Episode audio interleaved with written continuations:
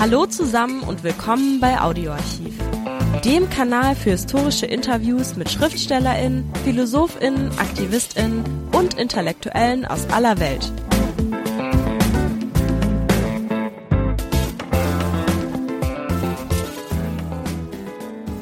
Hallo, ein Gespräch mit dem 2020 verstorbenen Sprachwissenschaftler Siegfried Jäger.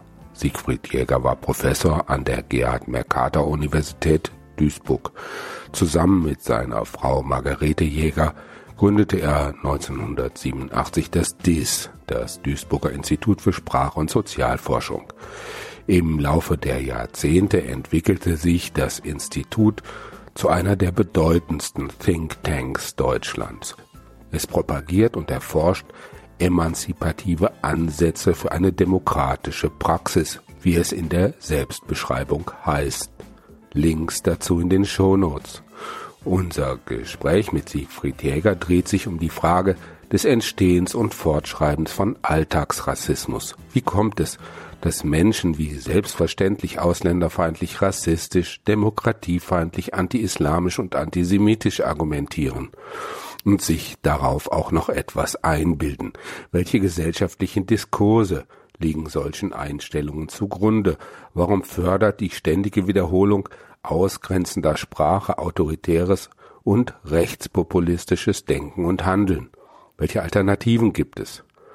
Was Siegfried Jäger vor 20 Jahren über die deutsche Gesellschaft und die Deutschen sagte, gilt heute immer noch mehr noch die Situation hat sich dramatisch zugespitzt durch Politiker demokratischer Parteien von der CDU bis zur Linken, genauso wie durch Journalisten. Die kritische Diskursanalyse, wie sie Siegfried Jäger mit seiner Frau Margarete entwickelt hat, entlarvt ihren rassistischen Sprachgebrauch. Damit haben sie in den vergangenen zwei Jahrzehnten aktiv dazu beigetragen, antidemokratische Positionen gesellschaftsfähig zu machen. Das Gespräch mit Siegfried Jäger wurde 2003 aufgezeichnet, lange bevor es die AfD gab. Viel Spaß. Was bedeutet Integration eigentlich? Ja, da fangen Sie direkt mit einem schwierigen Problem an. Denn man stellt sich natürlich sofort die Frage, Integration in was denn eigentlich? Das setzt ja voraus, dass man etwas hat, in das von außen etwas reinkommen soll und in das Innen integriert werden soll setzt natürlich dann voraus, dass es innen eine gewisse Gestalt hat, eine gewisse Homogenität, nicht? und die ist nicht gegeben. Denn schauen wir uns die Landschaft Deutschland mal an, dann sieht man, wie heterogen das ist zwischen Bayern, Nordrhein-Westfalen und Westfalen und Rheinländer tun sich ja auch schon schwer genug und unterscheiden sich in mancher Hinsicht, obwohl es geht. Es ist eigentlich ein recht mutmachendes Beispiel, dass es möglich ist, wie ich lieber statt Integration sagen würde, dass Leute auch unterschiedlicher Herkunft oder in Tüttelchen gesprochen unterschiedlicher Mentalitäten auch durchaus miteinander leben können. Wenn Sie allerdings jetzt von Rheinländern und Westfalen sprechen, da ist eine lange Geschichte dahinter. Migranten sind relativ kurz ins Land gekommen. Naja, also ich habe da einen etwas weiteren Blick.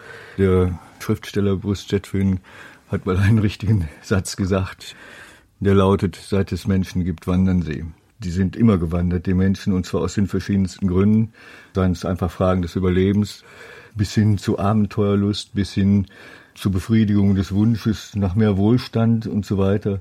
Das ist also eine alte Menschheitsgeschichte und irgendwie haben es die Menschen immer geschafft, nicht immer völlig problemlos dann auch bei denjenigen, zu denen eingewandert wurde, oft hat es ja auch freie Flächen gegeben, dann auch ein, allmählich ein Verhältnis aufzubauen, das ein Miteinanderleben möglich gemacht hat. Das ist natürlich jetzt sehr allgemein, aber ich denke, dass wir in unseren heutigen modernen Industriegesellschaften schon im Prinzip Möglichkeiten haben, Menschen, die von außen kommen, und ich rede jetzt nicht über Quoten und solche Dinge, zu na, in wieder in Anführungsstrichen zu integrieren, also Möglichkeiten mit ihnen zusammenzuleben, zu schaffen. Das geht natürlich nicht von heute auf morgen. Da haben wir natürlich ein, ein Problem. Nicht, dass sich also die sogenannte Integration heute schwer tut, hat auch etwas damit zu tun, dass seit vielen Jahrzehnten oder einigen Jahrzehnten in der Bundesrepublik natürlich wenig Gescheites gemacht worden ist. Ich denke nur an die ganz elenden Querelen um das sogenannte Zuwanderungsgesetz oder früher Ausländerrecht, und seine zum Teil auch noch völkischen Grundlagen. Äh, Beispielsweise? Ja, ich meine, dass man eben sagt, also die Einwanderer müssen sich eben an Sprache, Kultur, Sitten und Gebräuche des aufnehmenden Landes anpassen. Das sind äh, durchaus völkische Ideologeme, mit denen man es zu tun hat. Und die geistern immer noch durch nicht nur das Ausländerrecht, sondern auch in Verbindung mit dem Umgang mit Ausländern in der Landschaft herum. Ich möchte trotzdem noch mal mit Ihnen zu versuchen, jedenfalls diesen Begriff der Integration ein bisschen zu fassen. Vielleicht können wir uns ihm annähern, indem wir das mal fragen, wer verwendet den Begriff wie und wie ist er historisch entstanden? Eigentlich ist es in der Verwendung ein ziemlicher Neologismus, also eine Neuprägung. Ich habe es da nicht so mit den Begrifflichkeiten, denn Begriffe werden je nach Gusto, je nach politischer Position sehr unterschiedlich gefüllt. Solche Begriffe können zu Fahnenwörtern, zu Kampfwörtern avancieren. Der Begriff der Integration spielt zum Beispiel zusammen mit dem der Assimilation. Was wird also gefordert, dass sich die Leute möglichst an die heimische oder die, die gastgebende, in Anführungsstrichen, Kultur wiederum in Anführungsstrichen. Das sind alles so klobige Begriffe, die eigentlich zu Sprechblasen verleiten, also anpassen. Versuchen wir das mal konkret zu fassen. Wenn Politiker über Integration reden, wie sieht das dann aus? Heißt das in den Schulen, dass Migranten, Kinder, die dort sind, kein Arabisch mehr sprechen dürfen beispielsweise? Ach nee, da ist man schon in den Schulen, an der Basis ist man dann natürlich schon wesentlich toleranter, obwohl gerade in letzter Zeit häufig die Klage zu hören ist, dass die Kinder von Einwanderern sich schwer tun und sich zunehmend äh, schwer tun. Und es ist natürlich spannend, so einer Hypothese oder einer Beobachtung von mir aus auch mal genauer nachzugehen. Woran liegt das, dass dieses Zusammenleben wie ich lieber sage als Integration, dass das Zusammenleben offenbar in den letzten Jahren schwieriger geworden ist. Woran liegt das? Ja, ich denke, wir können da nicht umhin auf das Denken, Sprechen und Handeln der Einwanderungsgesellschaft zu sprechen zu kommen.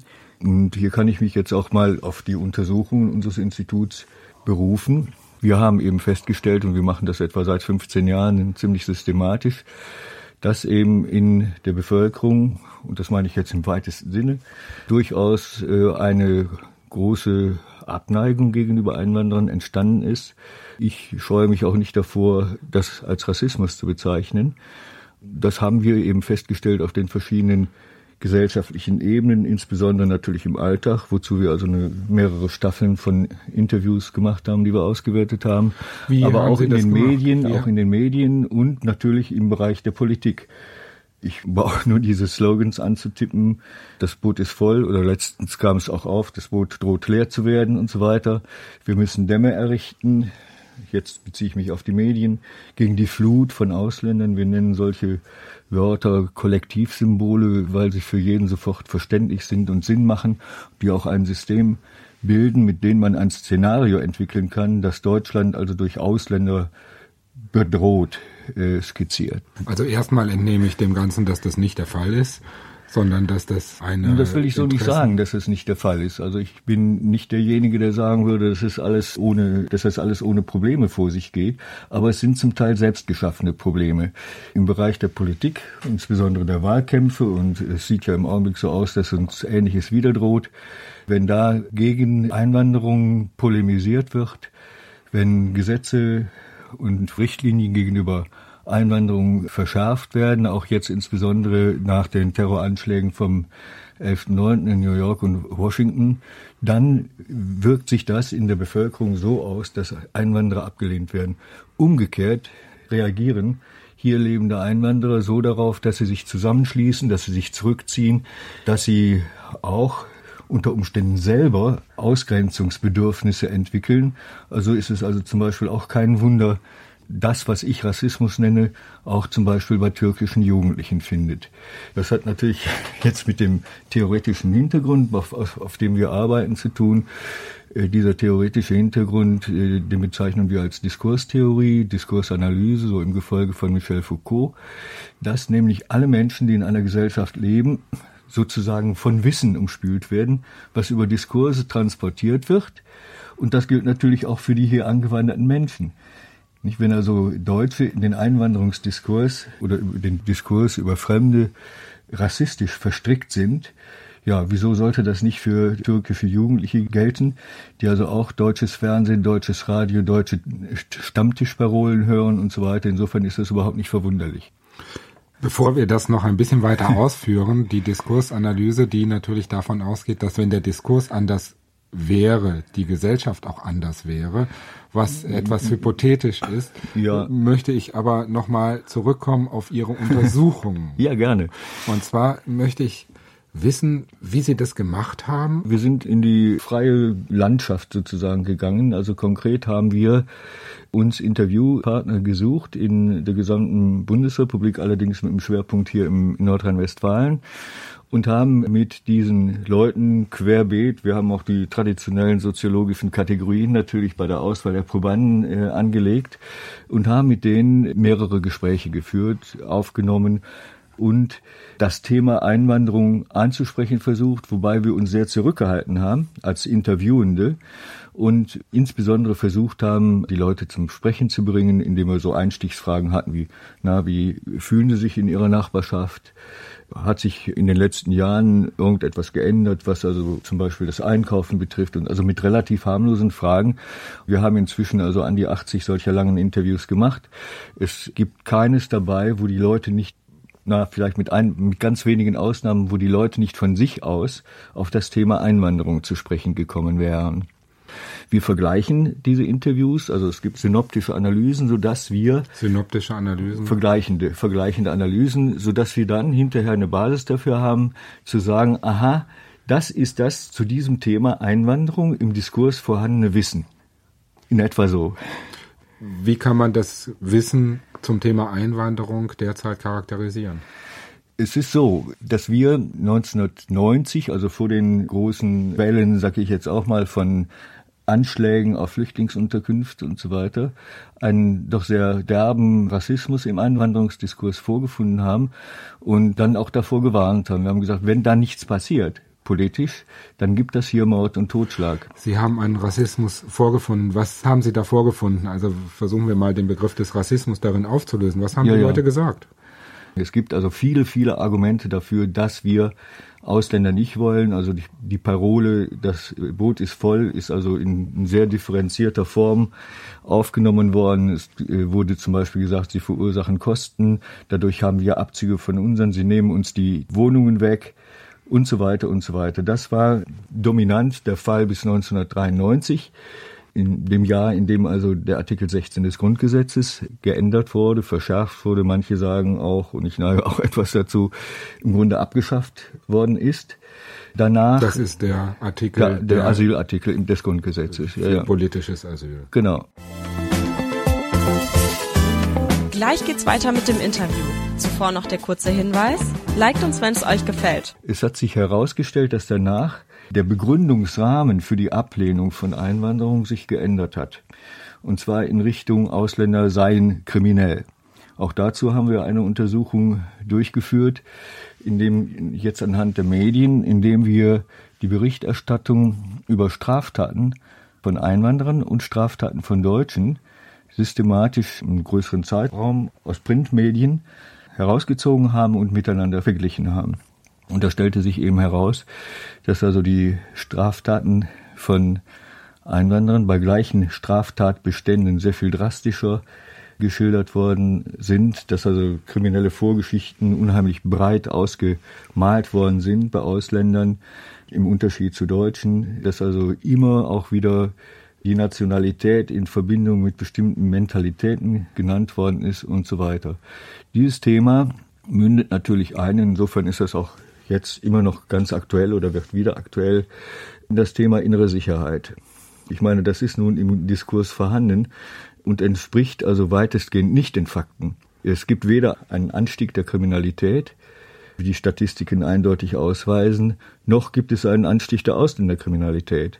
Es hat da beziehe ich mich mal sehr gerne drauf, weil es eine Untersuchung der Konrad-Adenauer-Stiftung gewesen ist. Es hat sich gezeigt in dieser Untersuchung, dass die Furcht vor Ausländerkriminalität an sich schon ein Unwort, weil es eben Ausländer und Kriminalität miteinander von vornherein koppelt, dass also diese spezifische Form von Kriminalität eher nachgelassen hat. Nicht sehr viel, aber es gibt einen riesigen Unterschied vor Kriminalitätsfurcht und tatsächlicher Kriminalität. Aus welchen Gründen lässt sich diese Diskrepanz erklären? Warum nimmt man das so wahr?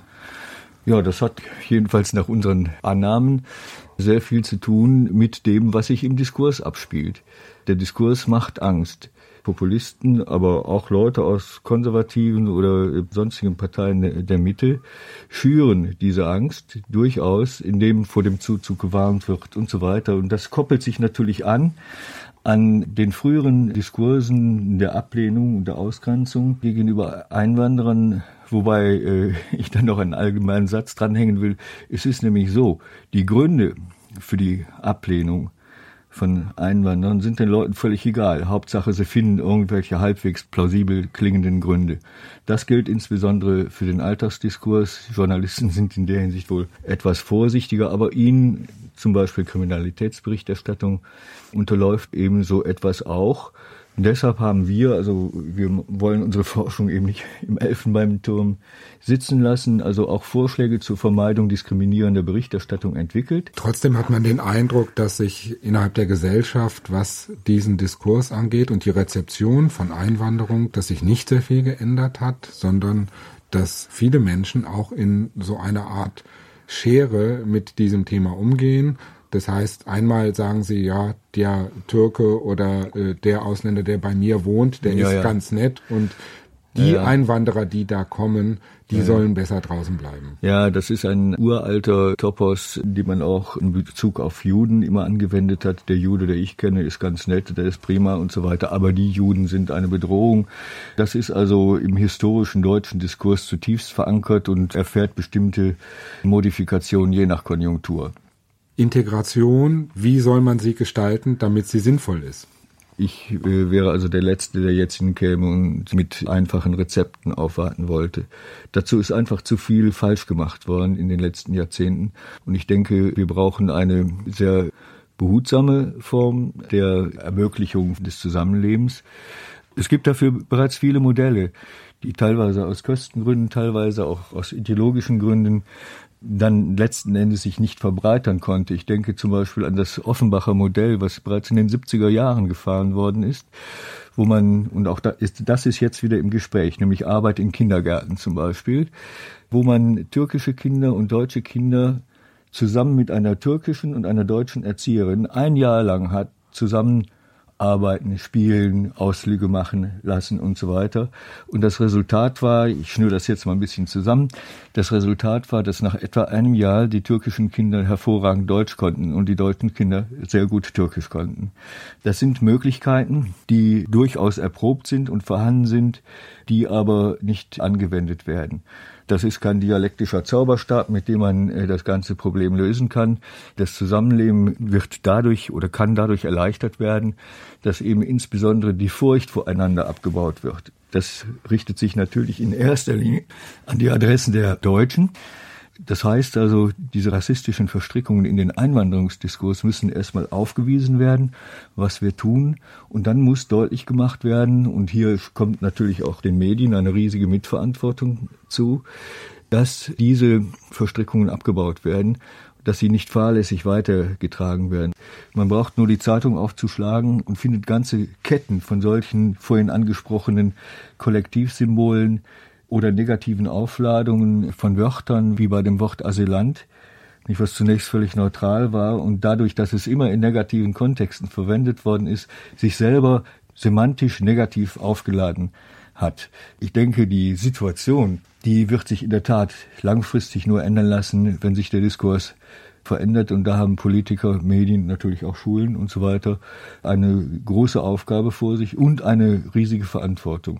Leider ist im Augenblick zu beobachten, erst recht nach dem 11.9., wo man mit Panik und Hysterie reagiert hat, dass zurzeit der Diskurs gegenläufig befeuert wird und Und zu fatalen Ergebnissen führt. Zu fatalen, fatalen Ergebnissen führt. Ich denke, dass man damit eben auch rechtspopulistischen Parteien und Politikern eine Steilvorlage, schönes Kollektivsymbol aus dem Fußball, serviert hat, die sie aufnehmen kann, um ihr Türchen zu machen. Das heißt also, diese ganze Debatte auf ihre Mühlen zu führen. Sie haben eben davon gesprochen, dass in den letzten Jahrzehnten sehr viele Fehler gemacht wurden, was diese, ich bleibe bei dem Begriff Integration angeht. Was für Fehler waren das und lässt sich das nachvollziehen und damit auch, wenn man es erkannt hat, umwandeln und beheben? Ja, ich habe das ja schon ein bisschen angesprochen. Auch angesprochen, dass man das nicht an- und ausknipsen kann wie das Licht durch den Schalter sondern da ist eine langfristige und weitsichtige, jetzt sage ich das auch mal, Integrationspolitik vonnöten. Ich denke, das, was Wissenschaftler, Pädagogen und so weiter in dieser Hinsicht zur Verfügung gestellt haben, müsste behutsam umgesetzt werden. Und das heißt jetzt nicht nur, dass man also Sprachunterricht gibt. Das ist eine wichtige Voraussetzung, Sprachunterricht zu geben, obwohl man auch die deutsche Sprache nicht überhöhen soll. Auf der Ebene ist Sprache zunächst mal ein Kommunikationsmittel, was also den Umgang der Menschen miteinander erleichtert. Punkt.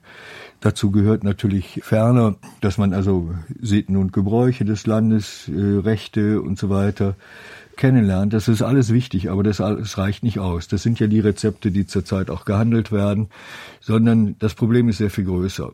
Wenn es uns nicht gelingt, auch im Sinne einer demokratischen Gesellschaft die feindlichen und ausgrenzenden Diskurse allmählich abzubauen, dann wird das alles nichts nützen. Dann wird es weiterhin zu Ghettobildungen kommen, dann wird es weiterhin zur Furcht der verschiedenen Gruppen voreinander kommen, zu Rassismen und so weiter. Das heißt, die Aufgabe ist also sehr viel größer, als sich mancher Dorfpolitiker oder auch Bundespolitiker das vorstellt. Was und welchen Tatbestand haben wir zum Beispiel in Schulen, Nehmen wir die Schule, wo viele, viele Ausländer sind, mhm. sozial benachteiligt, mhm. perspektivisch, beruflich mhm. am schlechtesten dran von allen. Wie kann man eine solche Situation, übrigens ein Lehrpersonal, was häufig hoffnungslos überfordert ist mit ja, solchen ja. Situationen, wie könnte man tatsächlich da eine Änderung herbeischaffen in so einem konkreten Fall wie zum Beispiel Schulen? Ich denke, der erste wichtige Gedanke dabei ist der, dass es sich hierbei eben nicht nur um ein Ausländerproblem handelt. Wir haben vor einiger Zeit ein Stadtteilprojekt gemacht in einem sogenannten Stadtteil mit sogenanntem besonderen Erneuerungsbedarf, wie das schön euphemistisch heißt, und haben festgestellt, dass die Probleme in solchen sozialen Brennpunkten viel, viel umfassender sind. Das Zusammenleben zwischen Einwanderern und Deutschen klappt relativ gut. Aber andere Probleme tauchen auf durch die Arbeitslosigkeit, tauchen auf durch Generationenkonflikte, tauchen auf durch Wohnverhältnisse, mangelnde Infrastruktur und so weiter. Und da kann man dann nur schmunzeln oder vielleicht sich auch ärgern, wenn man dann sieht, dass also die Integrationsbemühungen äh, jetzt haben Sie mich doch allmählich überzeugt von Integration oder dazu überredet, von Integration zu sprechen. Die können nicht dadurch abgegolten werden, dass man da ein paar schöne Blumenkästen hinstellt und die Straßen pflastert. Das reicht nicht aus. Und ich meine, dass es schon wichtig ist, das war jedenfalls das Ergebnis unserer Untersuchung, wo wir Expertengespräche durchgeführt haben, die Medien untersucht haben, Alltagsinterviews gemacht haben und, und, und. Wir hatten auch das Glück, also zehn Jahre Medienarchiv vorzufinden, über diesen Stadtteil und auswerten zu können, dass also die vorhandenen, in diesem Stadtteil vorhandenen Kompetenzen auch stärker gefördert werden und stärker genutzt werden. Das und damit meine ich durchaus handwerkliche Fähigkeiten, intellektuelle Fähigkeiten, die da sind, rhetorische Fähigkeiten, sprachliche Fähigkeiten und so weiter wir hatten sehr stark den Eindruck, dass diese Stagnation in diesem Stadtteil auch damit zu tun hat, dass so eine gewisse paternalistische Herangehensweise der Politiker, der Behörden und so weiter an diesen Stadtteil zu beobachten. Das müssen wir, wir auflösen, haben das, paternalistische Herangehensweise. Ja, also eine, wie soll man das nennen? Also äh, ein, ein äh, altväterliches, äh, altväterlich oder ja eben die Kompetenz der Leute nicht nutzen, sondern ihnen vorzuschreiben, was sie zu tun haben, vor allen Dingen was sie nicht zu tun haben. Ich denke, dass davor natürlich bei manchen konservativ denkenden oder vielleicht auch gar nicht denkenden oder nicht genug nachdenkenden Leuten darin besteht, dass sie sagen, ja, dann bricht ja die Anarchie aus. Die bricht nicht aus. Es gibt in England sehr schöne Modelle dafür, dass sowas funktioniert. Da wird also mit Gutscheinen operiert. Ich bin Schreiner und kann das und das machen. Wer näht mir einen Mantel und so weiter. Diese Gutscheine werden auf einer Börse gehandelt und ausgetauscht und so weiter. Und das funktioniert recht gut. Damit sind natürlich nicht alle Probleme gelöst. Nicht? Und das wird auch kein Mensch erwarten, dass jemand jetzt hingeht und sagt, so, wir können alles lösen. Aber mir scheint es ein wichtiger Punkt zu sein, dass die eigenen Kompetenzen gefördert werden, genutzt werden. Das heißt natürlich auch Delegation von Verantwortung seitens der Sozialarbeiter, der Kirchen und so weiter an die Basis. Ich möchte nochmal über klassische Einwanderungsgesellschaften im Vergleich zu der deutschen Einwanderungsgesellschaft sprechen. Da gibt es nach meiner Beobachtung zwei Tendenzen. Einmal die Einwanderungsförderung, Förderung der Einwanderer in Australien, in England durch die Wirtschaft. Andererseits die Ghettoisierung, die No-Go-Areas. In Frankreich ist das in den letzten Wochen einem nochmal bewusst geworden, ja. dass in einer Stadt wie zum Beispiel Straßburg es tatsächlich ja. Stadtviertel gibt, wo der Bus nicht mehr hinfährt, weil der Busfahrer Angst hat, dass er da heil nicht mehr rauskommt. Ja. Wie ist es zu so einer solchen Situation, nehmen wir unseren Nachbarn Frankreich gekommen und droht in Deutschland, wenn nicht bald reagiert wird, ein ähnliches nicht ja, zu vollziehen? Ich denke schon, dass in, äh, also ich meine, diese Länder sind nicht ohne weiteres zu vergleichen. Frankreich, ähnlich England, auch äh, die Niederlande haben eben ein sehr stark kolonialistisches Erbe. Sie haben eine andere Auffassung von Staatsbürgerschaft gehabt und Einwanderung auf eine völlig andere Art und Weise geregelt, als das in Deutschland der Fall war. Aber bestimmte Parallelen gibt es natürlich doch die ich jetzt nur sehr zugespitzt äußern kann, nämlich dass auch dort eben eine Einwanderungspolitik betrieben hat, die nicht wirklich die Einwanderer hineingelassen hat. Das fängt ja schon an, in Deutschland jedenfalls, mit der Ersetzung des Begriffes der Einwanderung durch den der Zuwanderung. Das hört sich so harmlos an. Aber es besteht ein ganz erheblicher Unterschied dazwischen, ob man die Leute nun einwandern lässt, also zu sich hereinkommen lässt, oder ob man sie zuwandern lässt, wo sie von vornherein als was Fremdes stigmatisiert bleiben. Welche Auswirkungen im Diskurs hat das auf den Alltagsdiskurs, wenn die Einwanderer in eine Zweiklassengesellschaft von den politischen Eliten schon unterschieden werden, nämlich in die Einwanderer, ja, ja. die man fördert, hochqualifiziert und weltweit mobil sowieso agieren ja, und hier hinkommen und gefördert werden, und die anderen, die dann wahrscheinlich im sozialen Milieu sich irgendwelche Aushilfsarbeiten suchen können. Mhm. Darin steckt ja an sich schon ein Gewaltmotiv. Naja, ich meine, das ist eine andere Strategie, die Sie völlig richtig sehen. Wir haben das auch in unseren Untersuchungen beobachtet, dass also die Argumente, im Einwanderungsdiskurs natürlich genau in die Richtung gehen. Einerseits die Green Card Informatiker, äh, die wir brauchen.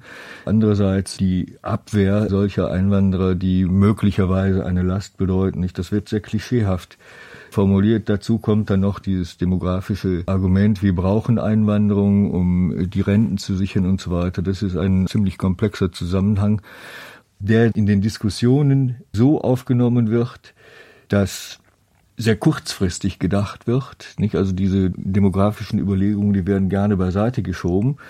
Und ansonsten wird immer zwischen nützlichen und unnützen Einwanderern unterschieden. Und das ist eine Argumentationsfigur, die Jahrzehnte alt ist und immer wieder neu sozusagen aufgeladen wird, je nach aktuellen Situationen. Die Dominanz von Kurzzeitgedächtnis und Kurzzeitaktionen in diesen Bereichen. Und das mündet wieder ein in die Fütterung des Einwanderungsdiskurses mit Negativsymbolen, mit teilweise antisemitischen, anti-islamischen und so weiter Diskurselementen. Das schlägt sich im Alltagsdiskurs nieder.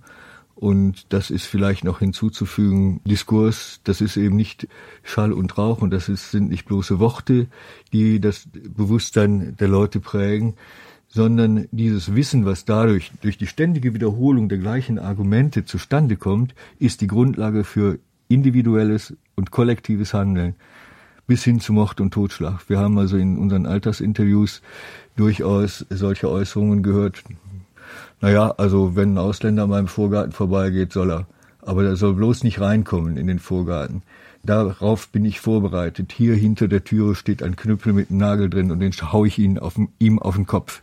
Eine spezifische Handlungsbereitschaft entwickelt sich auf der Grundlage des vorher erworbenen Wissens durch die Verstricktheit der Leute in diese spezifisch geformten, rassistisch geformten oder zumindest aufgeladenen Alltagsdiskurse. Könnte man so weit gehen, dass man sogar von einer Enthemmung spricht, die dadurch eintritt, dass auch sämtlicher öffentlicher Diskurs sich nicht daran ausrichtet, an dem Einzelnen, der dort kommt, sondern grundsätzlich in Bezug auf Einwanderer über Kollektive spricht?